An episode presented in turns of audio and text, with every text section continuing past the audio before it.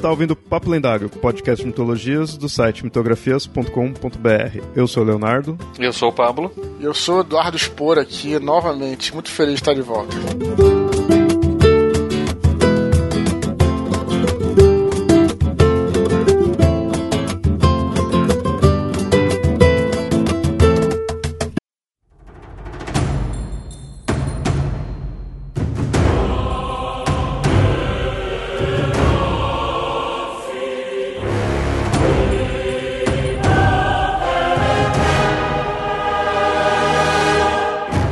Sabemos a respeito do universo é o que está registrado nas bibliotecas dos Malaquins, no sexto céu e em suas dimensões particulares.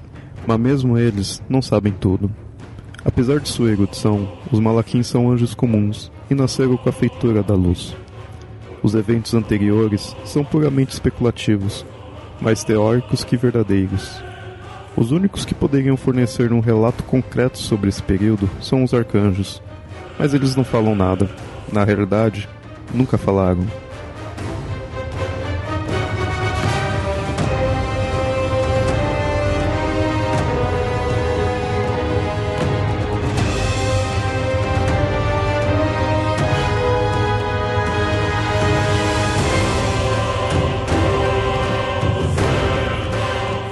Bom, ouvintes, como vocês viram, hoje o convidado é o Eduardo Spor e faz o que? Quase ma mais de 50 episódios, talvez até quase 100 que a gente gravou o primeiro Papo Lendário aí sobre a Batalha do Apocalipse. Na época acho que tava só com esse livro, né? E agora que a gente já tem, além da batalha, tem uma trilogia, tem um livro sobre o universo expandido, aí a gente resolveu é, de novo aí conversar sobre isso para ver como que agora tá todo esse universo, toda essa mitologia. Então, Eduardo, brigadão aí, já agradecer aí pelo, por ter aceito o convite. Não, cara, pô, imagina, eu que realmente agradeço aí por vocês terem me convidado aí. Novamente, a gente se encontra aí nos eventos, né? Fala assim é, rapidamente e é muito legal. E aqui a gente tem a oportunidade de falar mais tempo e também deixar esse papo para os ouvintes escutarem, né? O que é perfeito, assim, eu acho muito legal. E realmente agradeço. Eu tenho uma memória. Memória não, assim, uma relação afetiva muito grande com um papo lendário, vocês devem saber. Tem alguns podcasts assim que, que vem me acompanhando sempre. E eu acho isso legal de se tornar amigos, né? Que é o Papo Lendário, o Ghostwriter, a galera do Ghostwriter, é, que é um podcast de literatura. O Lucien lá do, do, do Cabuloso Cast. E mais recentemente é, tem o pessoal do Covil de Livros, né, que são todos, poxa, meus amigos e tal, mas mais antigos são vocês, porque eu acho que o primeiro podcast que a gente gravou foi lá na Campus Party, né, cara, de quando 2010 talvez tenha sido, sim, né? Sim, sim. A gente se reuniu lá e tal. Na época Campus Party ainda era Campus Party, né? No outro, outro universo, no universo muito distante, né? Então, então é isso, cara. Eu não podia começar o programa sem sem falar essas palavras para vocês aí. Como eu falei, né, naquela época estava só com a Batalha do Apocalipse, agora já está com mais livros aí e acho legal então mostrar aí pro ouvinte. É, acho que muitos ouvintes aí têm acompanhado, é, acompanharam você conforme foi lançando os livros, então estão já ciente como foi, como foi a trilogia né, que lançou depois. Mas acho legal a gente é, mostrar aí o que, que é cada livro, né? O que, que é o foco do livro para mostrar o que todo o, esse universo que você criou abrange. O primeiro foi a Batalha do Apocalipse, né? E aí o foco acaba sendo mitos judaicos cristãos e pega algumas coisinhas da Mesopotâmia, né? É, esse é o, é o foco, né? Né, cara? Mas assim, eu acho que tem muito mais do que isso lá. Mas assim, é, eu acho que no Batalha, meio que esse foi a linha guia, assim, né? Vamos dizer assim.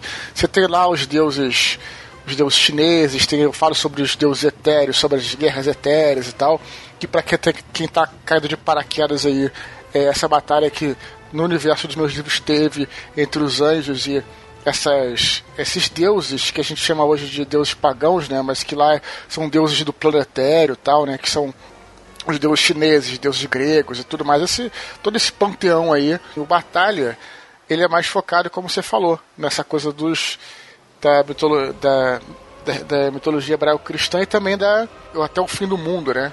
Então, é aí que realmente o foco seria esse, sim. Que é legal que lá você já começa a ver umas pontinhas do que, que mais pra frente é explorado, né? Que são os elementos que constrói, né? Tudo ali o, o universo. Só, pra, é, só aproveitar para esclarecer uma parada, e aliás eu até quero jogar esse debate para vocês, já que a gente está aqui no podcast de mitologia, eu vou explorar bastante sobre isso, né, cara? E aí eu tava outro dia no Nerdcast, lá nos comentários do Nerdcast, eu tava. Alguma coisa que eu falei do. desse de Belle Époque, e aí começou uma discussão, as discussões, enfim, aí, aí alguém falou assim: Ah, mas é, você. Eu conversei com o cara, no final ficou tudo bem, não ficou nenhuma treta, não tô dando nenhuma indireta, não, muito pelo contrário. Mas a, o foco lá ele estava falando que ele era cristão e ele é, se incomodava com o fato de eu usar, é, eu falar mitologia hebraico-cristã. Né? E aí eu, o que eu esclareci para ele é que a, o nome mitologia, e aliás, inclusive, estou lançando essa discussão para vocês, tá? O nome mitologia é estudo dos mitos. Então, eu posso estudar os mitos hebraico-cristãos, né? E não, não quer dizer que isso vá diminuir a religião. Tem gente que continua. É, é, tem gente que tem a sua crença que vê como uma tradição cristã, não tem problema nenhum. Mas o que eu estou estudando nos meus livros são os mitos, né? não a religião em si. Então, por isso que que tem esse termo é mitologia. Tô certo? Vocês aí que são expert em mitologia, falei alguma besteira pro cara lá ou, ou, ou, ou tava no caminho certo? O Campbell vai dizer, na verdade, que mito é a religião do outro. Enquanto eu trato como religião, eu trato como realidade. O outro, a religião do outro, aquilo é, é um mito, não é, não é real.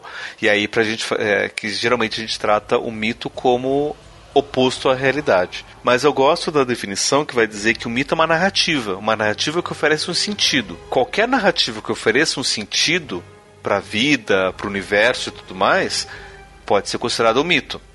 Nesse sentido, todas as narrativas dentro da Bíblia ou das tradições judaico-cristãs são mitos também.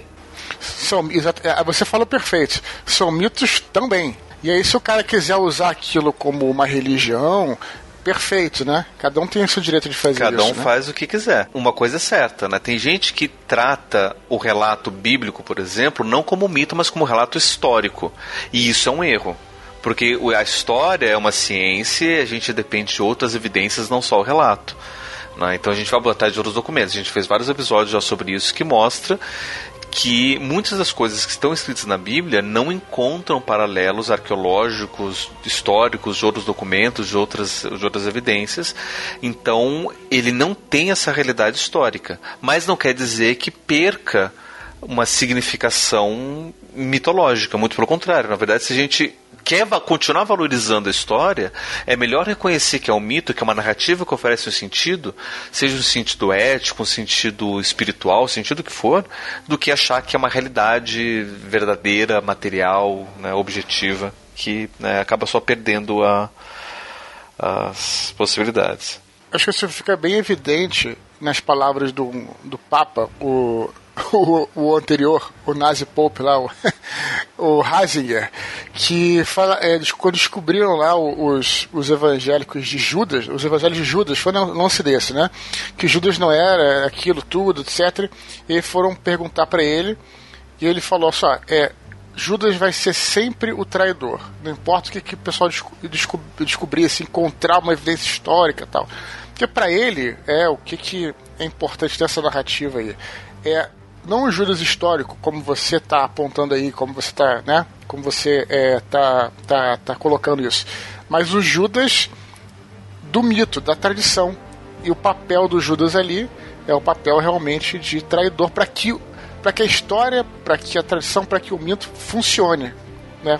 Então ele como, como um, vamos dizer assim, como um guardião, né, da, do cânone, né? Vamos dizer assim, o, o Papa, o Papa como um guardião do cânone, ele vai sempre ver aquilo, independente de se descobrirem, botar, botaram lá, voltaram no tempo, colocaram uma... Não, não importa, né? O Cano ele tá falando aquilo porque o mito tem que ser construído daquela forma. É, é bem isso mesmo, é, acho que é o que o Pablo falou, mostra bem isso daí e mostra a, a relevância que, que tem quando você diz que algo é mito, sabe? Que muitas vezes a pessoa vai achar que está diminuindo né? Porque fica preso nessa ideia de que mito é aquilo que não é real, enquanto a parte histórica é o que é a verdade. Se a pessoa se prende a isso, ela vai pode se sentir incomodada, mas na verdade muitas vezes você põe algo como um mito, você está pondo que aquilo lá tem uma mensagem, tem um porquê. Não, eu acho bacana levantar essa discussão por causa disso, porque acho que tem tudo a ver com o que a gente está falando também, né? Bom, e aí depois que tem esse da Batalha do Apocalipse, que é o que é focado nessa parte mais próxima da religião, né, digamos assim. Eu, eu diria, mais próxima é dois mitos hebraico-cristãos, entendeu? Esse que é a distinção, porque a religião, é o que eu estou dizendo, é, seria próximo da religião, isso é interessante e legal falar mesmo. Se eu escrevesse, por exemplo, uma, uma ficção bíblica, digamos assim, né? Um, uma coisa tipo esse mundo tenebroso, ou então uma coisa assim, se eu escrevesse ficção bíblica, que é uma coisa mais, né, é, pregadora e dogmática. Mas não, para mim não existe isso nas minhas obras, não existe. Então eu, eu, eu, digo que nas minhas obras não existe nada de religião. Né? Existe sim do mito, né, que é usado nessas, nessa, nessa, nessas tradições, sabe? E aí em sequência veio a trilogia dos Filhos do Éden. E é legal que mesmo dentro dessa mitologia, dessa trilogia, teve uma variação de estilos ali do, do que você focou. O primeiro, que é o Herdeiros de Atlântida, o nome já mostra, né? O Filhos do, o Filhos do Éden 2, que seria do Anjos da Morte, já é algo mais histórico? Não só histórico, mas também envolve questão das, das lendas místicas do, do, dos nazistas, né, de, de Tule, né, das, da, das questões mágicas, né, da, dessas tradições. Foi interessante você falar sobre isso, porque é, essa é, é, onde o Anjo da Morte toca na, no mito, né, na, vamos dizer assim, na, na mitologia, no ocultismo, no assunto que vocês tratam aqui que ela escutei várias vezes o, o, o papo lendário sobre o ocultismo nazista para escrever o livro. Estudei bastante, sempre achei interessante estudar sobre isso. E é, foi exatamente isso, também pegar essa, essa, essa parte do ocultismo né, e ligar ao, ao, ao universo que estava criando, né? Que é, uma, é um assunto muito interessante, a forma como é que é, os nazistas eles tentaram é, reconstruir é, não dizer reconstruir, mas construir uma mitologia para a Alemanha que não existia muito bem, né? Então foi pegando os fragmentos e tal. E o que vocês também sabem, mas não sei se o ouvinte sabe e tal, o que foi interessante é que Além disso, eles também foram atrás de evidências, entre aspas, científicas, muito entre aspas, que não encontraram nenhuma. Mas, assim, é, de que os arianos, no caso, que eles chamavam de arianos, que não tem nada de arianos, na verdade, mas os arianos teriam vindo de uma raça, é, raça dos Atlantes, então eles mandaram expedições ao Tibete para tentar encontrar a origem dessas raças e tudo. O Hitler era obcecado por essa, por essa, por essa história, né, para reconstruir. Tanto é que a própria SS ela era uma espécie de uma ordem de cavalaria pagã, né, que também foi criada, tinha ritos de cavalaria. Tem um, tem um, um, um, tem um castelo que é cenário do livro, né? Um castelo que, assim, na verdade, o castelo existe, mas eu não dei o nome, então ele é só baseado, tá? Mas o castelo é um castelo que fica, na Alemanha, é, fica na Alemanha, é, fica na fronteira da Alemanha com a Áustria. Agora eu não lembro exatamente onde fica. Depois eu posso até ver aqui ele era um castelo usado para a iniciação ritualística desses cadetes da SS. Tinha lá o símbolo do Sol Negro, né, que é um símbolo é, de, é, ocultista que mistura com a suástica, que ninguém sabe de onde é e tal. Então eles usavam todos esses símbolos aí para criar esse suposto mitologia que eles queriam criar para recriar para a Alemanha, né? O que era é, bem interessante, assim. Felizmente não conseguiram, né? Mas é algo que eles tentaram, com certeza. E aí, aí na, obviamente, que no, no Anjo da Morte, no meu livro, a coisa vai para lado da fantasia e tal, tudo, né? Mas, mas eu abordo muito essas, essas questões também. E por último, o que fecha a trilogia, a gente tem o do Paraíso Perdido, que, assim, eu, eu vou dizer assim, entre aspas, que seria o mais mitológico, apesar da gente já ter conversado sobre o que é mito, mitologia agora há pouco, mas no sentido que é o que mais tem elementos do que o pessoal em geral conhece como mitologia, né? E aí é focado bastante na, nos mitos nórdicos. E aí eu acho interessante ver esses três de como que é essa, essa variação que tem. Né? No próprio estilo, que você não pegou e colocou, tipo, tudo mitológico e aí um de uma mitologia, outro de outra, só isso. Não, o, por exemplo, de Atlântida, é a Atlântida ela tem um que assim, é, é mítico, tem a questão de ser tá relacionado à mitologia grega, né? Mas no nosso popular atu atual aí tem muita. Hum, tem bastante foco na Atlântida. Eu diria até quase como um mito moderno. Até assim, as pessoas atualmente ainda tem gente até que leva em consideração o conceito da Atlântida. Tem o que mais místico também. Então a Atlântida tem uma cara própria. Você até não vê a Atlântida necessariamente como um mito grego. E ela é, é dos gregos ali. Mas atualmente ela tem um que bem místico, um que próprio, né? E aí o outro é mais histórico, puxando o ocultismo ali daquela época, então você já vê que já diferencia. E o outro é mitológico mesmo, no sentido mais popular, né, que a gente pode dizer. Então eu acho legal dar essa balanceada. Atlântida que você falou aí, também é uma coisa muito legal, porque ela é, é, é assim, Atlântida, é, bom, o nosso imaginário é, ocidental, ele vem muito dos gregos, né?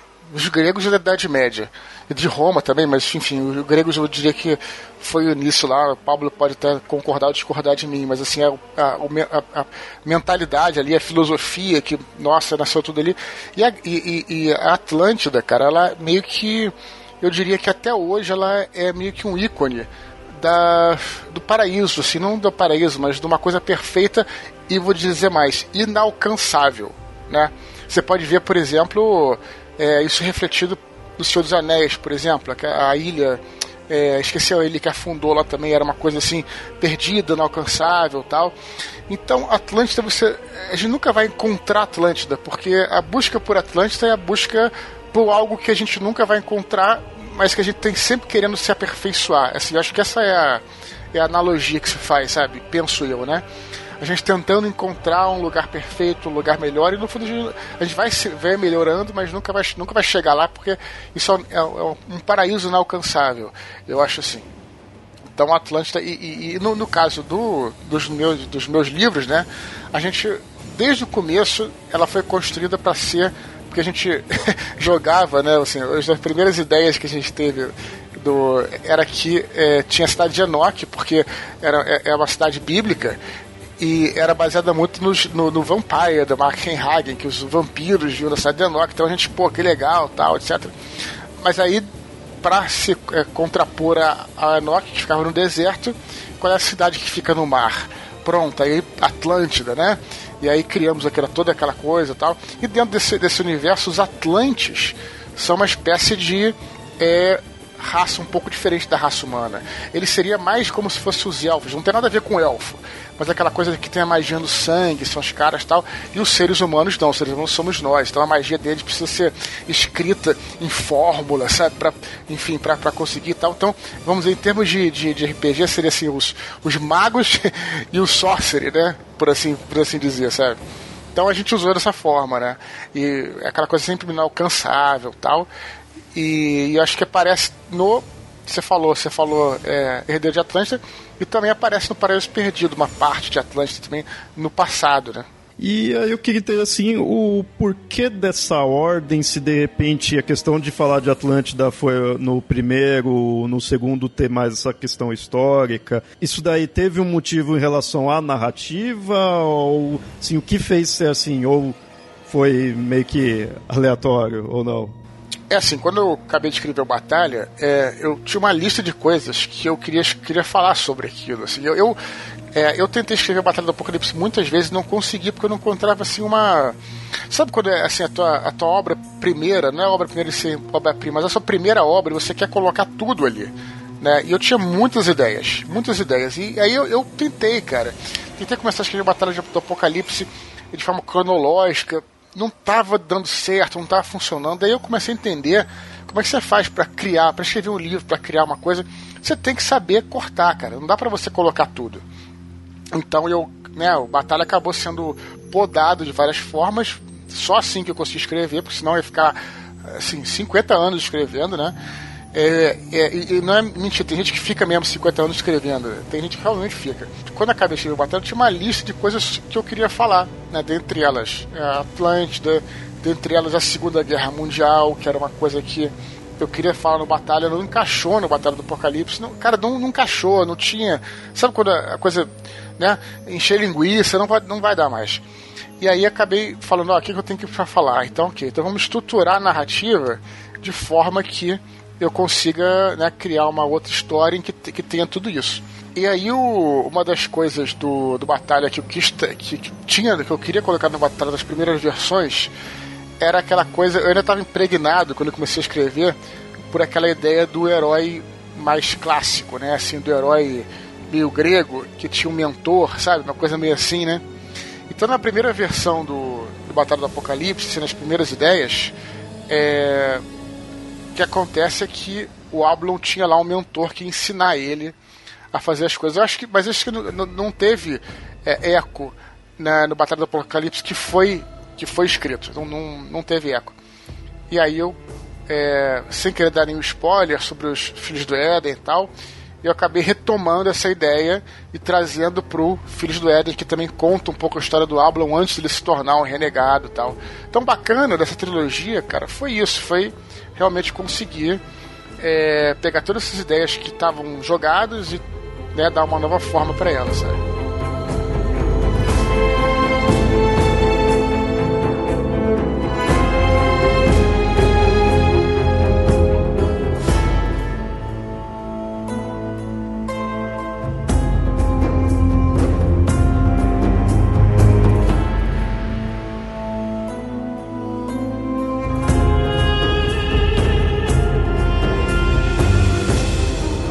Que é interessante de já ter feito a batalha e aí depois mais três livros aí que não foi expandindo o, o universo aí do, dos livros e algo que já vê desde do, da batalha, mas com esses daí aumentou é essa ideia de ter é, de juntar vários mitos, vários, várias mitologias, vários panteões, universo único, né? E, e aí e eu queria saber como que você foi construindo isso, se teve alguma coisa que você falou, não, tem que deixar de lado porque não, não vai casar, ou a história mesmo que ia puxando esses elementos? Bom, primeiro que isso eu tentei, né, é, tem como, digamos assim, inspiração várias coisas que, que, eu, que eu consumia né, na adolescência e tudo, né, é, é, muitas, mas dentre elas, assim, por exemplo, as próprias coisas do, do RPG, do Dungeons and Dragons, que tinha um livro chamado Monster Mythology, que falava justamente isso, que os deuses são alimentados pelas preces e tal, e aí pode nascer um outro deus e tudo mais. Desde RPGs como o Lobisomem, né, que o Apocalipse, que tem tudo isso, e lógico, obviamente, né, e eu não vou nem citar o Anjos Rebeldes, que é um filme que você, que, você sabe que eu gosto, mas não vou nem citar isso, vou citar o próprio Neil Gaiman, né, com o Sandman. Então, quando eu li Estação das Brumas, aquilo para mim foi um troço revolucionário, né? toda aquela parte, tudo e não só o cinema na Estação das Brumas, mas principalmente nesse sentido. Então é, é daí que vem essa coisa de, né, pode existir uma mistura, tal, essa, essa coisa toda. E aí é, a coisa vai se construindo a partir, claro, da, da história que eu queria contar. Então, é, é no, claro, no Batalha, que é o primeiro lá, tem toda aquela aquelas coisas dos deuses pagãos aparecem pouco e tudo mais.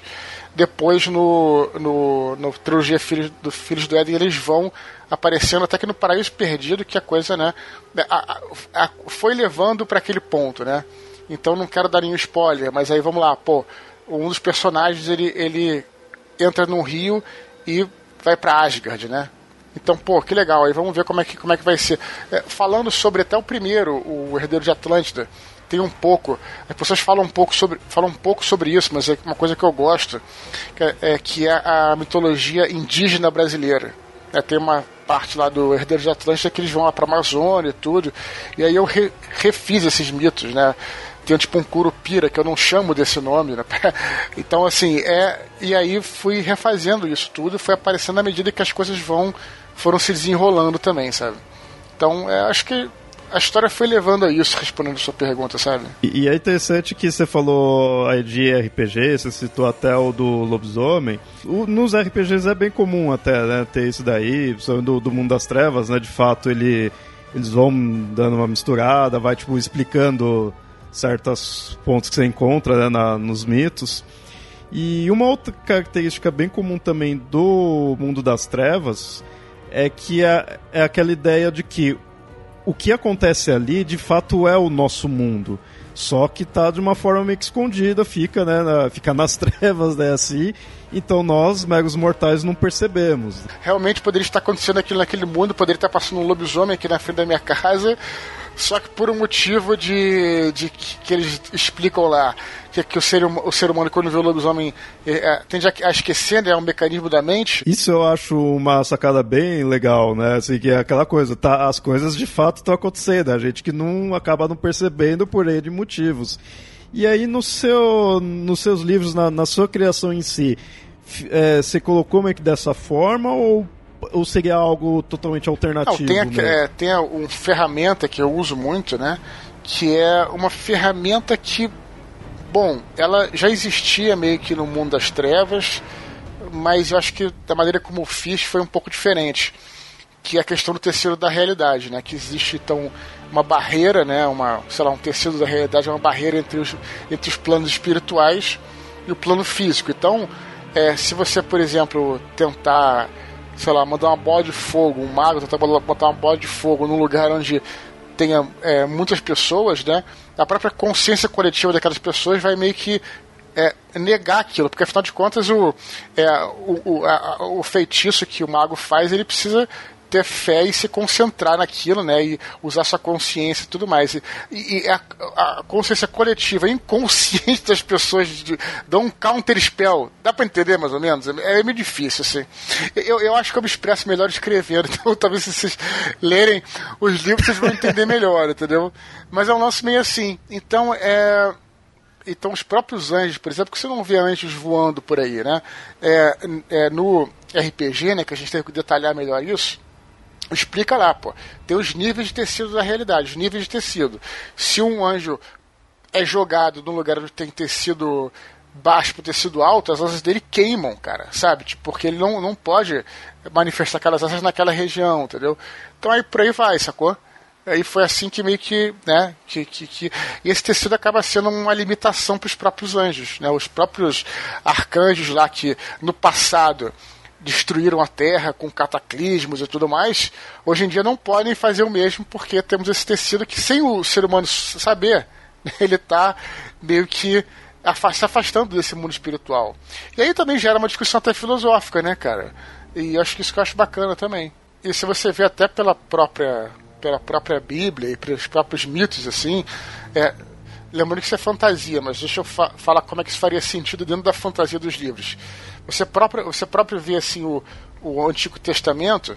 No Antigo Testamento as as catástrofes, as aparições angélicas, aparições demoníacas eram muito mais presentes, né? Você vai chegando, por exemplo, no Novo Testamento, já a parte onde tem né, as legiões romanas e tudo mais, aquilo já fica mais difícil. Você não vê, por exemplo, no Novo Testamento, um, é, quando Jesus morre, lá tem, tem um, tem, um terremoto lá no, no morro, né, cara? Mas você não vê, por exemplo, chovendo né, chovendo é, fogo tal, como tinha antes. Aí você pode até entender, porque antes o tecido da realidade era, era mais fino. Né? Aí você vai fazendo esses paralelos e vai encaixando direitinho, né? Pra, então isso também é bacana de, de observar. E a gente acabou citando aí os RPGs, coisas do tipo, então acho legal agora puxar o RPG referente ao Filhos do Éden mesmo, que eu, eu tenho aqui ó, o livro do Universo Expandido e eu vou falar que eu achei legal pra caramba. Maneiro, meu. cara. Que bom que Nossa, você gostou, cara. Que livro bonito, meu. Muito legal, muito legal mesmo. Bonito eu sabia que ia ficar porque tava trabalhando com o Andrés e o Andrés é um cara excepcional, assim. para mim é um grande ilustrador, sabe? Um cara a nível internacional, assim, meu grande amigo. Então eu sabia, a gente sabia que ia ficar legal, assim, nesse sentido visual. É, eu, pelo menos, tinha muita fé nele e tenho até hoje. Mas, é, acho que aí também foi um desafio do, do livro se tornar também funcional. Né? Então, respondendo a tua pergunta, é por isso que aí surgiram alguns capítulos funcionais no livro. Então você tem lá uns capítulos que são mais enciclopédicos, né? Tem lá a hierarquia, dos anjos, dos demônios, tem tudo lá direitinho, lá para você quer saber tudo, como é que foi, é, enfim, como é que a história do mundo, etc. Tudo. Mas aí, quais são os dois capítulos funcionais? Um é um para você criar fanfics, né? E o outro é, como falei, RPG. E aí foi muito doido, porque eu falei, cara, eu vou ter que criar um RPG do nada, regra é uma coisa muito difícil de você testar e tal. E aí quando eu tava assim num, num, num, num mundo assim, não, não sabia o que fazer, e aí eu vi que é a quinta edição do D&D e abriu o sistema, ou seja, você pode usar as regras para a sua própria campanha adaptar ao seu próprio, seu próprio cenário. Eu falei, pô, perfeito, cara. Aí então peguei as regras da quinta edição e fiz então o sistema com as regras que são que hoje em dia são uma, é, é, muito genéricos e botamos tudo nesse livro. Então não é um livro só né, que, que, que... Eu não tô falando isso até como propaganda, não, gente. Tô falando com empolgação mesmo, sabe? Não tô nem querendo. Sério, não nem quero vender nada. Assim, tipo, eu fico empolgado mesmo, porque quando a gente fez esse livro, o Andrés, era como se meio que a gente estivesse fazendo aquilo. Aqueles livros que a gente leu na infância, sabe? Aquelas coisas de RPG que a gente adorava. O Player's Handbook lá, o, o livro do jogador do mestre, os livros do monstro. Então pra gente foi um troço muito legal. Foi uma coisa, né? É, meio que como se tivesse voltado à nossa infância, sabe? Então acho que por isso que ficou assim. Então tem aí essa, esses dois capítulos funcionando do RPG e o fanfic tem uma parte do fanfic que eu meio que eu não vou dizer que ensino porque seria pretencioso, mas eu dou lá umas dicas de como é que a pessoa pode escrever uma história, uma pequena história tal. Uma das partes que eu mais gostei também foi que depois eu falei, olha, eu vou fazer uma. Não sei se você chegou a ver isso, cara. É uma hora lá que tem uma é, ganchos para história, ganchos de pequenas histórias. Então eu fui lá pensei, pô, eu tenho que criar, claro, é um parágrafo só, não é uma história longa tal. Então eu crio um, uma, um gancho para uma história e entrego. Olha só, você agora pode escrever uma história até um exercício legal para quem está começando a escrever, né? É, você falou de questão das regras mais genéricas, nunca pensou em fazer em GURPS? ah, é bom. É, o GURPS era. A gente gravou até um discurso no podcast no meu blog sobre. Vai sair agora, sobre isso, né? Meio que o GURPS, assim, eu nunca joguei. Assim, eu joguei GURPS uma vez, umas, umas vezes, mas não, nunca mestrei. É engraçado, cara. É até. É, o GURPS é genérico, né? Então, não me interessava. Porque sabe aquela coisa da publicidade? Eu fiz publicidade há muitos anos, né? Eu trabalhei com publicidade. E aí o que acontece? Você não, você não vende um produto, você vende um benefício associado a ele. Né? Então, é, quando eu vi o GURPS e vi aquela um contorno de uma cabeça tal, para mim aquilo era matemática pura. Eu sempre odiei matemática. Aí, já quando eu ia para os livros de Dungeons and Dragons, que eu via, eu via um, um, um, um, guerreiro lutando contra um dragão, ah, eu quero ser esse cara. Sabe como é que é o lance? Então, então o GURPS nunca fui muito de GURPS, né? E aí, é, enfim, mas poderia fazer no GURPS sem dúvida, né? E, e, falando do, do livro aqui, ele vem como universo expandido, então agora eu queria perguntar para vocês, por desde a criação da Batalha do Apocalipse até agora, que já tá com uma trilogia, o universo, o livro de universo expandido, o quanto para você você acha que cresceu esse universo? E se você lembrar daquela época que você tava fazendo só a Batalha do Apocalipse você acha que veio muita coisa nova? Não só tipo personagens ou a narrativa em si, mas conceitos do universo. Você acha que acrescentou bastante coisa? Como que foi? Não foi tanto, tanto assim. Sabe? Tem muitas coisas que eu acabei acrescentando que foram bem bacanas. Posso até destacar algumas aí, especialmente em colaboração aí com, com meus amigos, né, com o próprio Andrés e tal. Mas eu acho que as bases do universo sempre tiveram lá e desde que eu comecei a escrever o Batalha. Mas, por exemplo, tem coisas assim. É, quando eu estava escrevendo Paraíso Perdido, eu já estava fazendo em paralelo o universo expandido. O André estava desenhando tal. A gente estava numa daquelas, vamos fazer de novo uma, uma coisa das castas angélicas, né?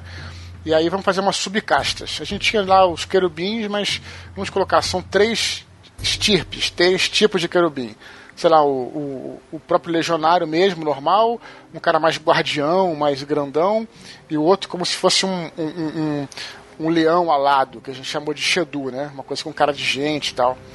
E eu sabia, por exemplo, que no Parásito Perdido ia ter uma luta entre o Ablon e uns querubins. Mas aí, isso estava na história.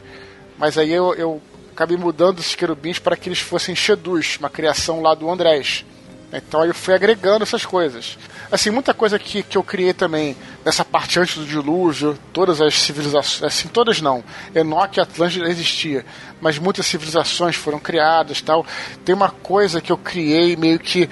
Na verdade, não, eu não criei, eu já tinha ela na, na cabeça, mas eu, eu, esmiucei melhor ela em Anjos da Morte, depois dali pra frente, que tem uma, uma casta de anjos, né, que chama-se Elohins. Os Elohins eles vieram para a Terra e eles é, meio que agem independente do, dos arcanjos, né? E aí eles criaram uma dimensão própria para eles chamada de zona secreta, que você entra através de túneis do metrô, sabe? E aí eu acabei detalhando melhor isso, né? São nódulos, como é que funciona.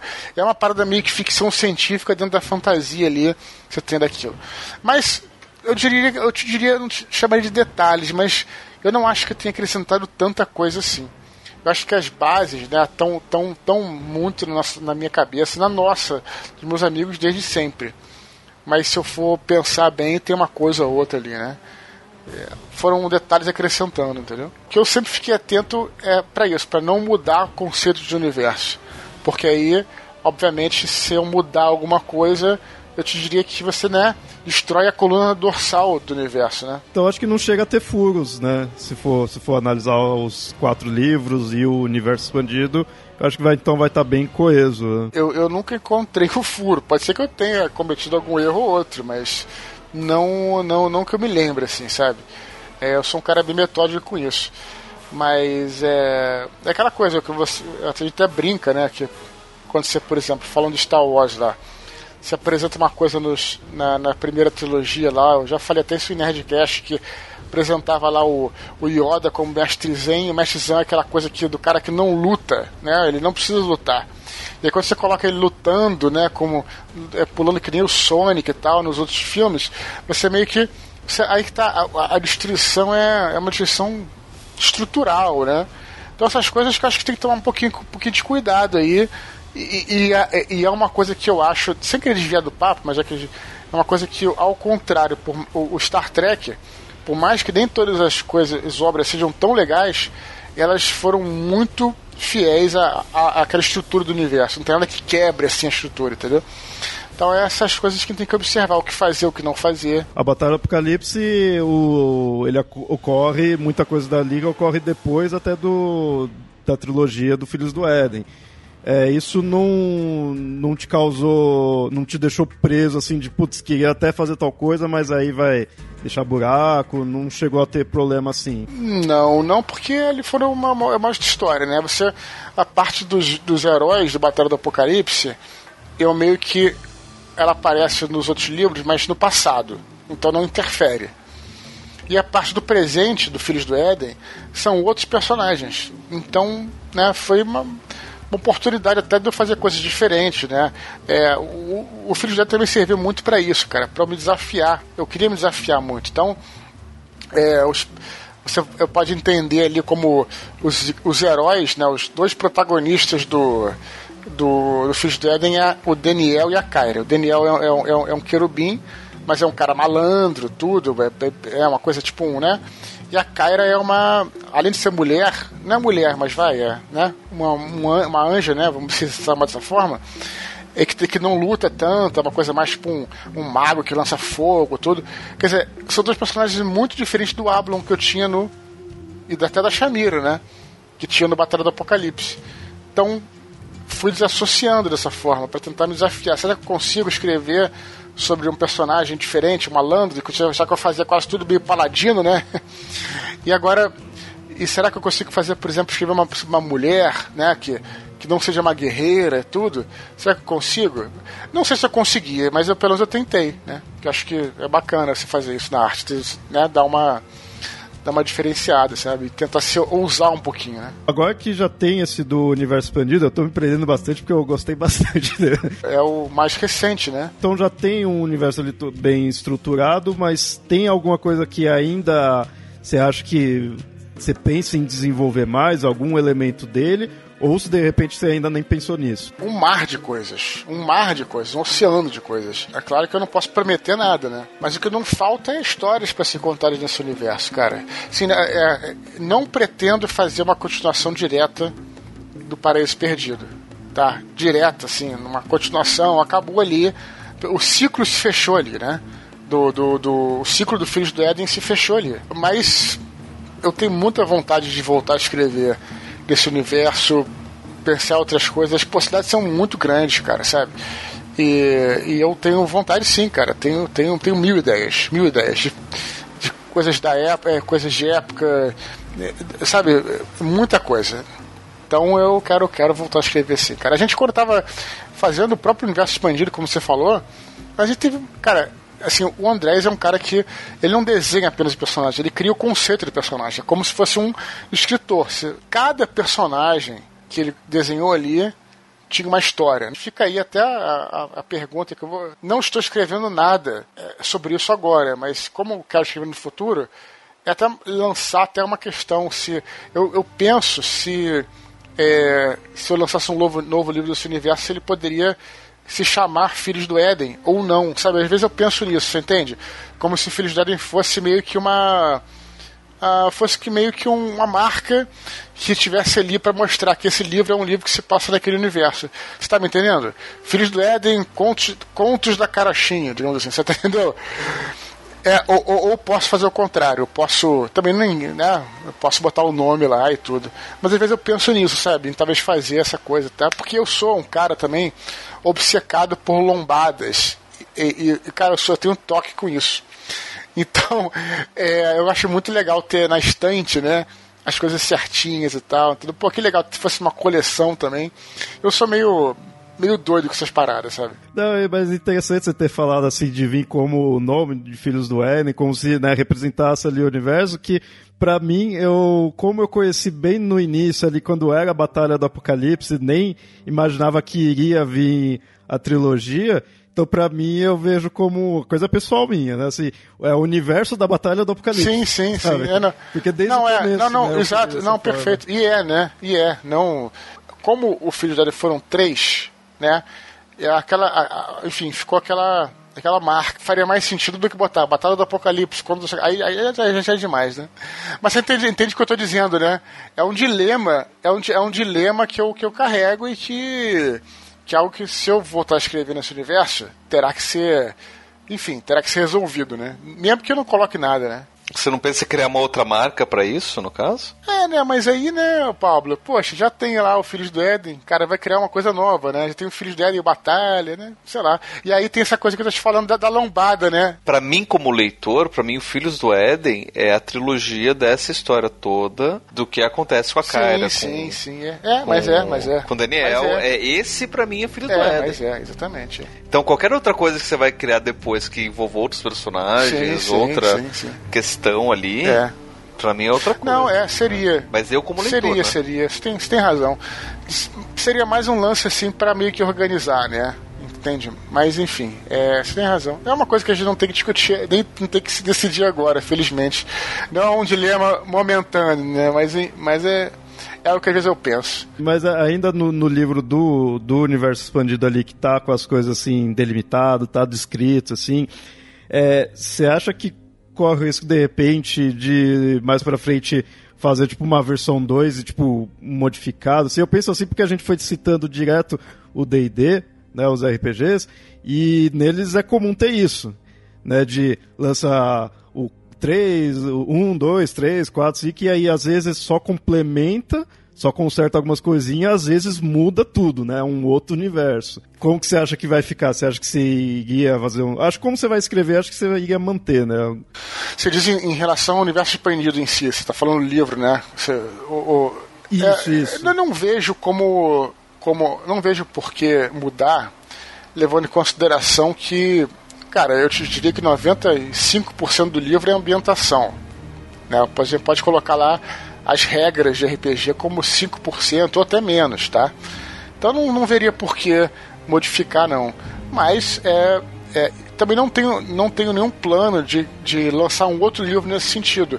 Mas, se lança, mas seria interessante se lançasse, é, de repente, sei lá, um outro livro que complementasse esse, né? Porque aquela coisa, as regras são muito também é, maleáveis, né, cara? A regra é só para você ter uma, né? O resto da ambientação ali. Então seria mais prático se lançasse, por exemplo, assim.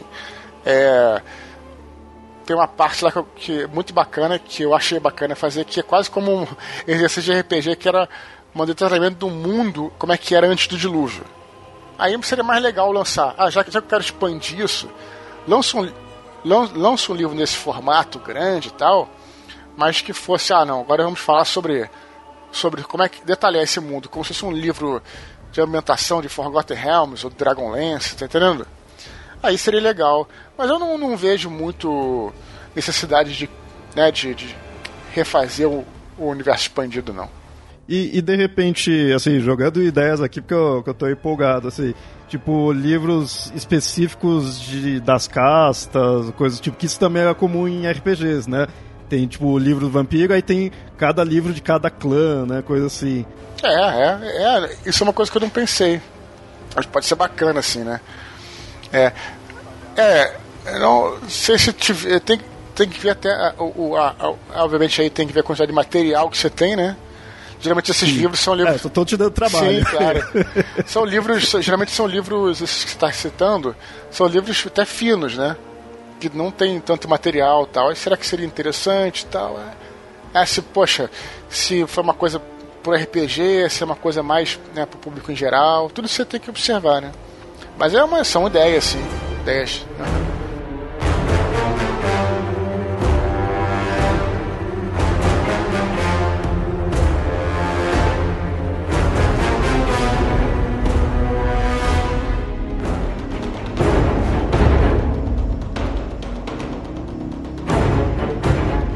Bom, e ainda falando dentro do universo em si, como a gente tinha citado anteriormente, nos livros mistura bastante coisa, né? De, de diversas mitologias. Como que você trabalha para dar coerência? A pergunta é boa e ela é meio etérea. Sem querer fazer um trocadilho, tá? Assim, mas é. É o seguinte, cara. É, bom, é, primeiro que você tem que ter essas regras do universo bem do seu universo que você vai criar bem claras na sua mente, né, para você não quebrar uma das regras e aí, obviamente, o, leitor vai ver aquilo e vai não vai confiar mais naquilo, né, cara? Isso que é um problema. Mas quando você trabalha com essa com essa salada, no bom sentido essa mistura, é realmente muito difícil, cara, porque é, é tem muita chance de virar galhofa. Tá entendendo? Então, realmente você tem que tomar algumas decisões, às vezes fazer, um, fazer uns, uns desvios, uns contornos. Eu estava escrevendo sobre a ida deles à Amazônia. Parece lá uma criatura né, com, com fogo e com, com, com flechas e tal, que eu senti, não tenho nada contra, muito pelo contrário, eu adoro nosso folclore, tanto é que eu coloquei. Mas eu senti ali que se eu chamasse de curupira, ia ficar meio ia, sabe, ia ser uma linha muito tênue entre a, a galhofa, você tá entendendo? E, né, o que fica bacana. Às vezes, de repente, filmes e tudo que, que ultrapassa a linha. Então, acho que é uma coisa de bom senso, sabe, cara? Eu não, não, te, não sei qual é a fórmula, nem como eu fazia isso, mas é uma coisa de bom senso, né? Vamos, né, é, manter a coisa, enfim, é, que funcione ali, né, cara? E também de acordo com a proposta né, do, do, é, do que você está querendo contar, a linguagem que está usando. Então é uma série de variações que não saberia te dizer exatamente, mas é, é você tem que ali usar o bom senso para tentar chegar, chegar a isso, né, cara? Como é que você vai usar as palavras, como é que você vai colocar, onde é que você... O Neil Gaiman é até um cara, sem querer me comparar, que obviamente não, né, não tem nem comparação, mas é... O Neil Gaiman é um cara que é até mais ousado do que eu, né? Ele coloca lá os deuses mesmo não têm sido da realidade e tal. É, mas a maneira que como ele faz aquilo é totalmente crível, assim, né, para quem está lendo aquilo tudo. Mas é, acho que tem que tomar muito cuidado para não, não, não, é, não, não, não esbarrar com a galhofas aí, entendeu? Eu acho, assim, no, no, uma opinião assim, de leitor, eu acho que o fato de Kenan não sempre tratou de anjos, então você, no, nos quatro livros, fica uma, o mesmo tipo de, do personagem, né, de serem, de serem anjos, fica uma linha do qual o restante gira em torno. Então, eu acho que isso, em parte, ajuda.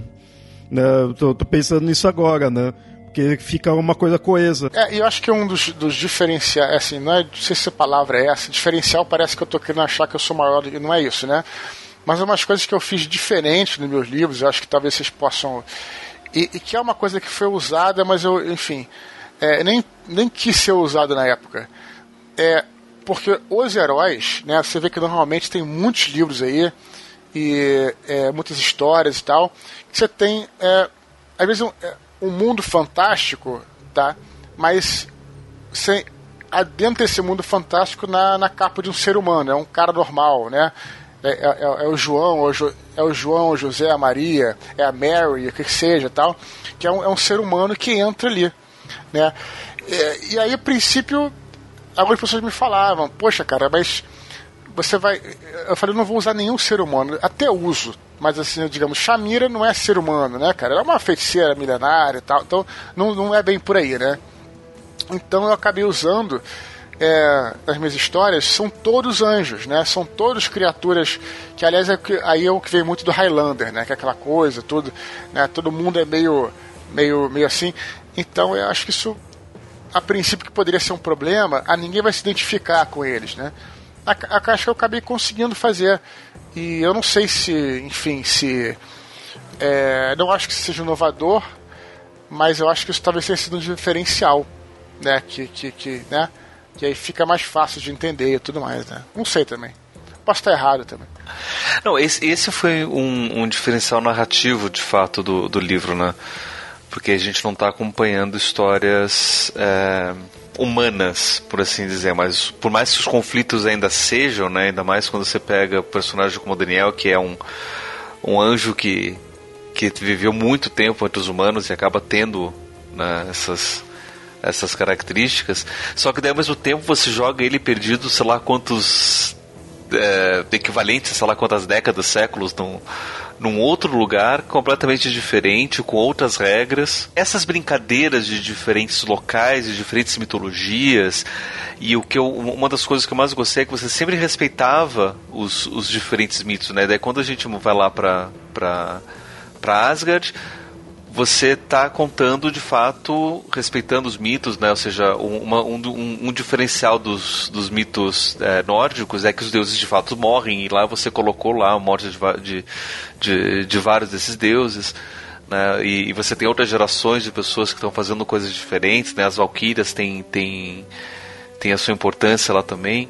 Né? E, e, e você consegue linkar todos eles ainda fazer, é, fazendo com que tudo tenha coerência. Essa coerência toda que eu acho bacana. É, porque é muito fácil se perder, né? Sim, exatamente.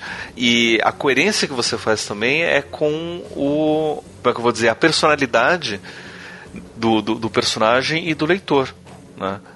porque eu consigo me identificar ali com, com o conflito que ele está vivendo, consigo me identificar com, com os dilemas que ele está que ele tá enfrentando. Então, é, aí antes de comentar isso que você falou, Pablo, sobre os deuses de Asgard e tal, só queria voltar um pouquinho para levantar uma, uma questão aqui, que eu sou muito fã do Lovecraft, né? E curto muito, assim, é, então, assim, eu não consigo conceber, né, assim, que a, a, mente humana suportar esse tipo de coisa. Então, por exemplo, você dando exemplo aí do é, de um filme até que eu vi até recentemente, que é o, é o Alien vs Predador 1. Nem é um filme ruim, não. Mas tem aquela coisa de ter um personagem lá que ela uma hora ela é uma cientista, depois ela tá. 15 minutos depois ela tá vira heroína, tá lutando com escudo junto com os aliens tal. Pra mim isso não faz. não entra na minha cabeça, isso não, não é crível para mim, né? Então, mas à medida que você coloca um personagem anjo, como por exemplo a Kyra, ela achava que era uma ser humana, ser, uma ser humana, eu acho, achava que era um ser humano, e aí ela, ela tem essa revelação de que é um anjo, tudo, que não é spoiler para ninguém, que isso acontece no começo do primeiro livro. E assim, aí o contato dela com esse mundo fantástico, ela não pira, porque ela não é um ser humano, na verdade. Aí você entende, entendeu? Eu sempre trabalhei muito isso nos meus livros. Em Anjos da Morte, por exemplo, tem alguns personagens lá que, junto com Daniel, com Daniel que eles se deparam personagens humanos se deparam com situações, né, com criaturas fantásticas, criaturas, né? E aí, é, eles enlouquecem, os que não enlouquecem, um é porque era meio místico já, tinha um sangue índio tudo mais, o outro que era o contrário, outro que não acreditava em nada e achava que aqueles bichos eram cachorros e tudo. Ele via de uma outra forma uma coisa meio delírio mesmo quando a gente falou do lobisomem, entendeu? Então, é, talvez essa coisa de usar personagens, né? Anjos tenha facilitado aí essa compreensão tudo desse, desse universo, né? E falando sobre Asgard, como você disse, é, realmente Paraíso Perdido lá eu uso aquilo tudo, tal. Fico feliz de ter achado que eu ter dito que eu eu tentei, né, num, é, vamos dizer assim, modificar, mas eu acho que a essência de personagens, digamos, mitológicos que estão ali, como por exemplo alguns gigantes, como a rainha, tudo mais, eu acho que eu tentei manter, sabe, cara? E evoluir a história também. A história que era uma. Né, o que você imagina é o seguinte. O que é engraçado também, Pablo, você vai até achar engraçado. O último relato que a gente tem de como era Asgard era o relato feito por os caras da Idade Média, né? E como é que seria Asgard hoje em dia? como é que é? Será que né, é diferente? E aí eu coloco isso no, no livro, né? Num, as coisas, a Asgard está passando por um de decadência. O que aconteceu até chegar lá? A configuração está toda diferente, está sitiada, tudo aí. Não vou entrar em detalhes para não dar spoiler. Mas é reimaginar também o universo respeitando. E aí voltando para RPG.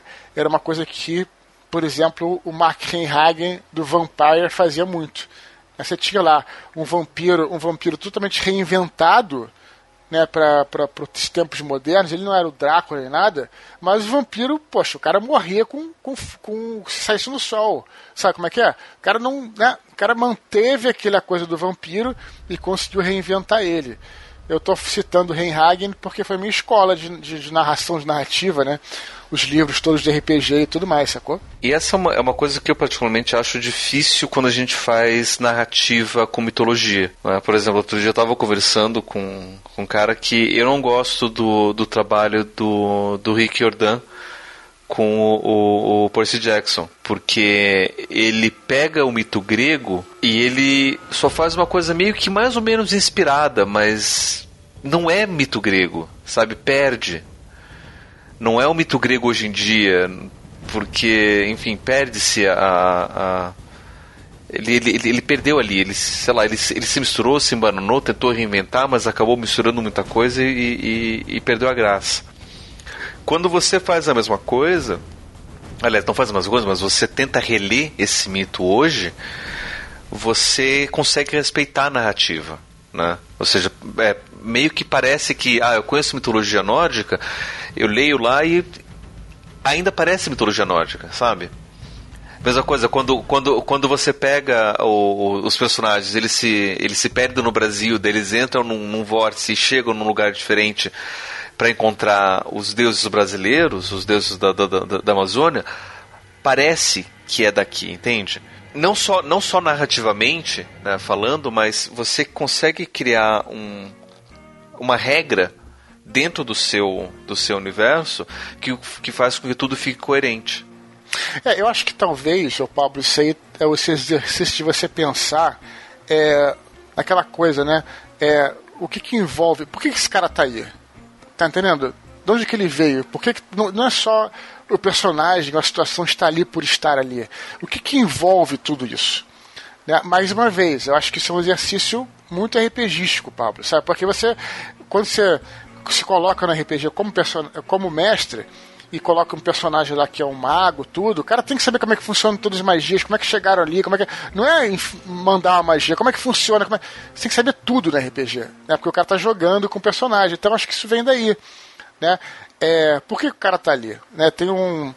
No Paraíso Perdido, que, como eu falei, citando mais ele, porque é o meu romance, acho que, como você disse, mais mitológico, né? Você, um dos dois falou. Então tem lá uma outra cena que tá lá no. É, que eles vão para Avalon, né? E lá tem um, tem um ferreiro, que é o Hefesto. Nosso querido Hefesto da mitologia grega, tá lá. Por que, que esse cara tá lá? Tem um motivo para ele estar tá lá. E aí fala que ele é um cara que já, já era excluído. Aí, aí, puxa lá da mitologia grega. É um cara excluído, que já era um cara que o nego sacaneava, né? Porque ele era feio e tal. Você, tá entendendo? Então tem que fazer essa cola. Tem que fazer o sentido. Então quando você pensa nisso, você pode colocar as situações que você quiser. Você vai estar tá envolto para essa capa de de verossimilhança, não sei se é essa palavra, entendeu? Mas assim, uma capa dessa, né? Porque vai fazer sentido estar tá ali, da maneira que tá, entendeu? Da, da, das coisas que funcionam daquela forma, entendeu? E é legal também, é, você, por exemplo, você vê, é, poxa, o Loki, o Loki é um mestre assim, na mitologia. Vocês já fizeram, aliás, eu escutei várias vezes aqui o, o que vocês fizeram sobre mitologia nórdica, pô. E aí ele lá é um mestre de disfarces, né? E aí você. Quando você respeita isso, coloca no, no teu livro, tal, na coisa que está falando, você faz essa relação que, que, que, que, o, que o, o sujeito, o leitor já conhece, aí acende mal, ele faz a conexão. Pô, que legal! Né? Eu já sabia disso. Né? Agora, se você trocar as regras todas, hum, talvez seja melhor você criar um personagem novo, sabe? É, não acho problema criar coisa nova, mas né, que mesmo tempo que, que respeite né, o, o que as pessoas já conhecem.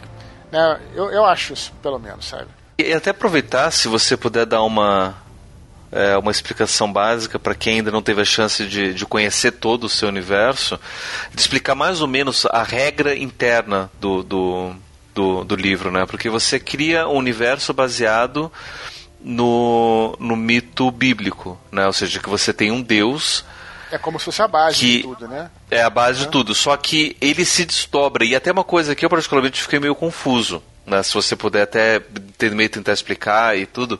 Porque assim, quando você cria o seu universo, né, você tem vários momentos onde você coloca lá os manuscritos secretos dos. dos Malaquins? Qual é o nome? Dos Malaquins, isso. Que daí você conta um pouco da história do, do, do, do da, da, da, criação do universo e tal. Tem umas coisas que para mim não ficam muito meio claro. Vamos lá. Pelo que você descreve, Deus criou o mundo, aliás, o universo, ou não. Ou ele já existia antes, porque ele vai lutar contra uma outra criatura mais é primordial, tão primordial quanto, e ele acaba vencendo. É, não, não, não explico, né? Porque os próprios anjos não sabem disso, né? Isso que é interessante. E aí, isso também é uma coisa que eu, eu falo um pouquinho no Paraíso Perdido. Você tem lá é, umas figuras que são os barqueiros que estão pelos tiques lá, e depois tem outras figuras que tem os rios cósmicos, que são os ecalotes, estão lá nos outros rios, são feitos de plasma tal. As criaturas ninguém sabe o que, que é.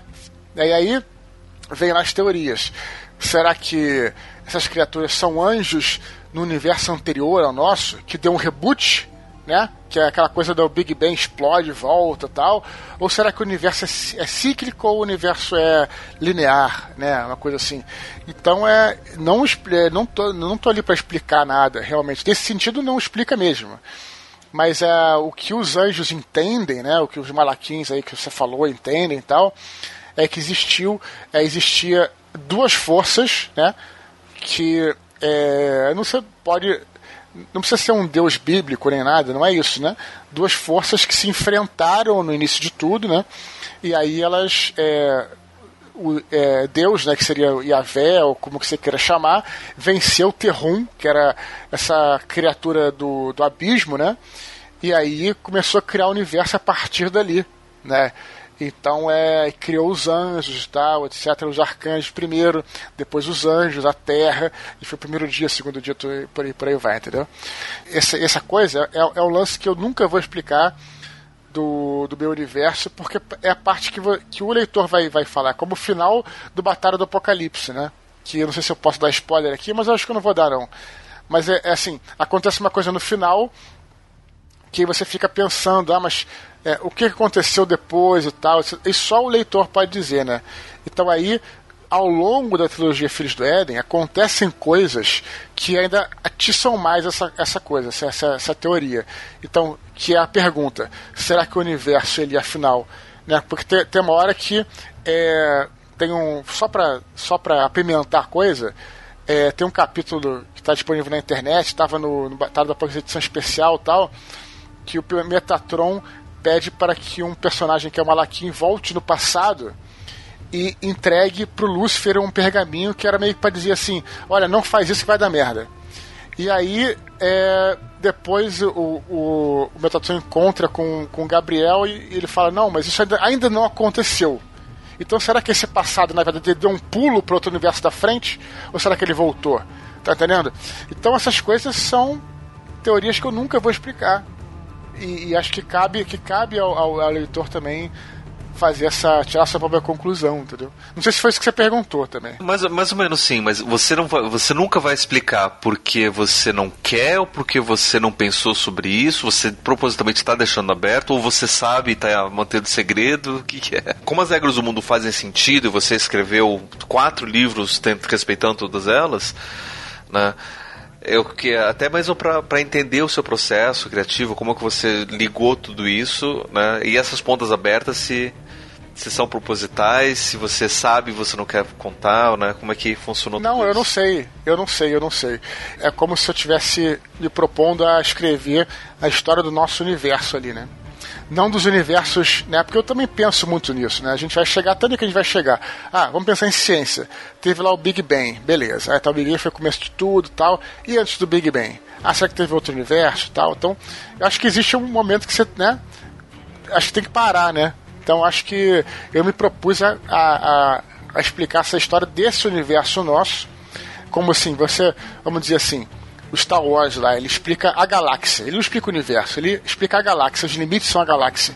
E para mim os limites são essa timeline desse, desse universo, que é do primeiro dia antes da luz até o, o, o apocalipse, né? Então é, foi isso que eu eu não me atrevo, eu não me atrevo a ir além disso. Por quê, Pablo? Porque se eu for além disso, eu vou ser obrigado a ir além. E se eu for além, eu vou ser obrigado a ir além. E aí vai ser uma, uma busca eterna. Né? Então aí eu prefiro né, fechar aí. Né? E aí dentro desse universo que eu me propus a, a fazer, essas regras estão funcionando ali. Né? É meio evasivo, mas é, é isso que eu, que eu faço mesmo, entendeu? que eu tento, né? Mas é legal também, sabe? Eu acho bacana deixar algumas coisas para serem pensadas pelos leitores, sabe? E, e eu posso mudar essa também de opinião no futuro, né?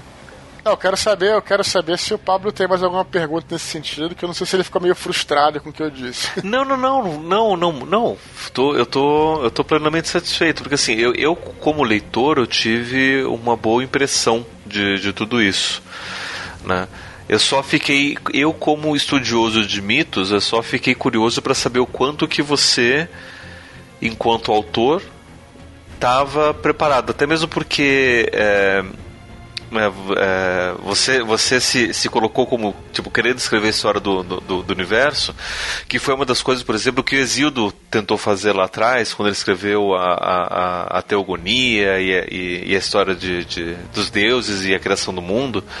Ele tentou fazer isso, só que ao mesmo tempo, quando a gente vai estudar os mitos, todos eles são abertos. Você não encontra nenhuma mitologia onde você tem os mitos escritos de forma definitiva. É assim que tem que ser e é assim que é e, e, e não é nada diferente disso. Né? E eu acho que essa que é, que é, que é, que é a beleza. O, por exemplo, né, você que gosta bastante do, do, do Lovecraft, não sei o quanto você se, se, inspirou na experiência dele, porque ele também nunca fechou as coisas dele, os mitos dele. Né? Ele deixava tudo aberto, ele misturava as coisas e, e às vezes escrevia versões diferentes para a mesma coisa, o que deixava tudo mais confuso. E daí os leitores eles se confundiam e queriam saber o que, que era verdade, o que, que não era. E isso acabou enriquecendo muito mais o, o, o universo, né? E, e o, o, que acaba dando até um ar mais mitológico para sua obra do que do que ele não, do que só literário, né? Porque se você trouxesse todas as explicações, né, como o George Lucas tentou fazer lá com os midichlorians, por exemplo, vamos explicar a força, vamos, vamos explicar a força. Força são midichlorians.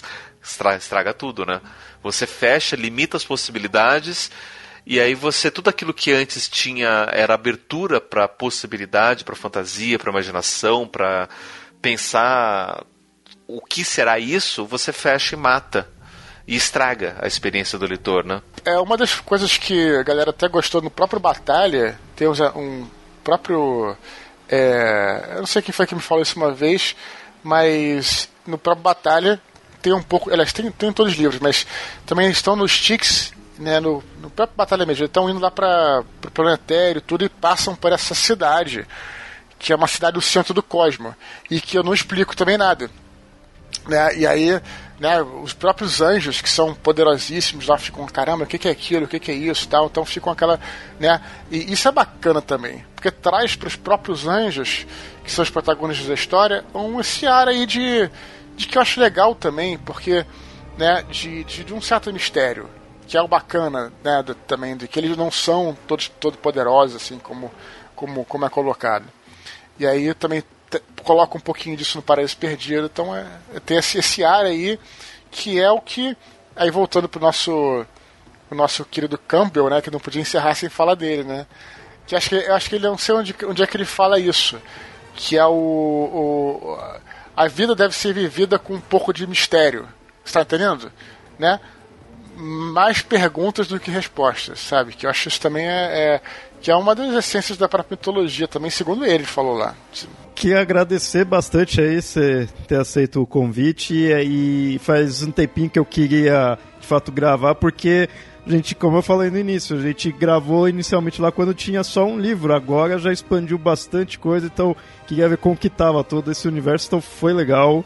Agradeço bastante aí e agora eu deixo suas considerações aí, se quiser fazer jabá, falar com os ouvintes e quiser também falar aí como que você pensa agora pro futuro aí do todo esse universo. Fica à vontade. Beleza, galera. Pro futuro aí, gente, eu tô querendo dedicar esse ano, tô te dedicando esse ano de 2017, justamente a galera que mais assim, nerd, né? Que são os meus leitores mais nerds. Então a gente está planejando aí Estamos já desenhando um site bacana, que é para tetralogia angélica aí. E aí nesse site vai ter espaço para fanfic, vai ter espaço para a gente. Estamos, em paralelo a isso, fazendo aventura de RPG para disponibilizar gratuitamente para a galera. Então eu estou dedicando esse ano a isso, a, a, a fazer assim umas coisas para a galera, assim, para o pessoal que, que ser mais presente. Porque assim, tenho leitores, bastante leitores, mas assim, tem uma galerinha que mais nerd que tá sempre nos eventos, galera que joga RPG, sabe, o pessoal que curte escrever e tal. Então é, vocês podem esperar que em breve vai ter um site bacana aí e várias aventuras aí de RPG prontas que a gente vai fazer, vai disponibilizar para vocês jogarem, sabe? A gente está dedicando esse ano a isso, eu e o Andrés, né? É, vamos nos falando pelas redes sociais aí. E realmente espero que vocês me chamem mais pro, pro programa, cara, porque eu gosto muito de participar, cara. Então, assim, sempre que puderem, me chama aí, cara, que eu de verdade, assim, pô, participo com o maior prazer aqui. É, meu trabalho é muito solitário, então eu adoro gravar podcasts, porque aí chega à noite, assim, eu converso com um monte de gente, falo um monte de besteira, como eu tô falando aqui, e para mim é um barato, cara. Então podem, podem me chamar aí. E mais uma vez, obrigado aí por, por é, a sensação que eu tô aqui é meio de estar tá fechando um ciclo, né? Que começou talvez lá na Campus Party, fechou, mas não, não não, não, não, não esqueçam de mim, assim, vamos nos falando. Não, eu assim, acho, vamos, vamos, vamos, vamos colocar assim, vamos fechar esse ciclo, porque a gente começou também com um, um podcast seu lá na época do Batalha do Apocalipse ainda, explicando tudo, iniciando. E agora a gente está finalizando né? Mas aquele que começou naquele primeiro sobre tecnologia e tudo mais, não, esse daí ainda fica, fica aberto pra gente falar sobre outras coisas do futuro. Quer deixar algum jabá aí pra onde as pessoas podem Nas redes sociais, né, cara? Ah, vou fazer jabá aí do. Você já conhece aí meu podcast, que publico de vez em nunca, né? Que é o Desconstruindo. Tem aí a. Ah, assim, é, devagar e sempre. Mas a gente vai, sabe? É, temos aí o Facebook, falo pra galera lá, Twitter, adoro o Twitter, né? Mas tem o Instagram também, que é Dudu Expor, em vez de ser Eduardo Expor. Mas vai falando aí pelas, pelas, pelas internet. Beleza, todos os links aí no post.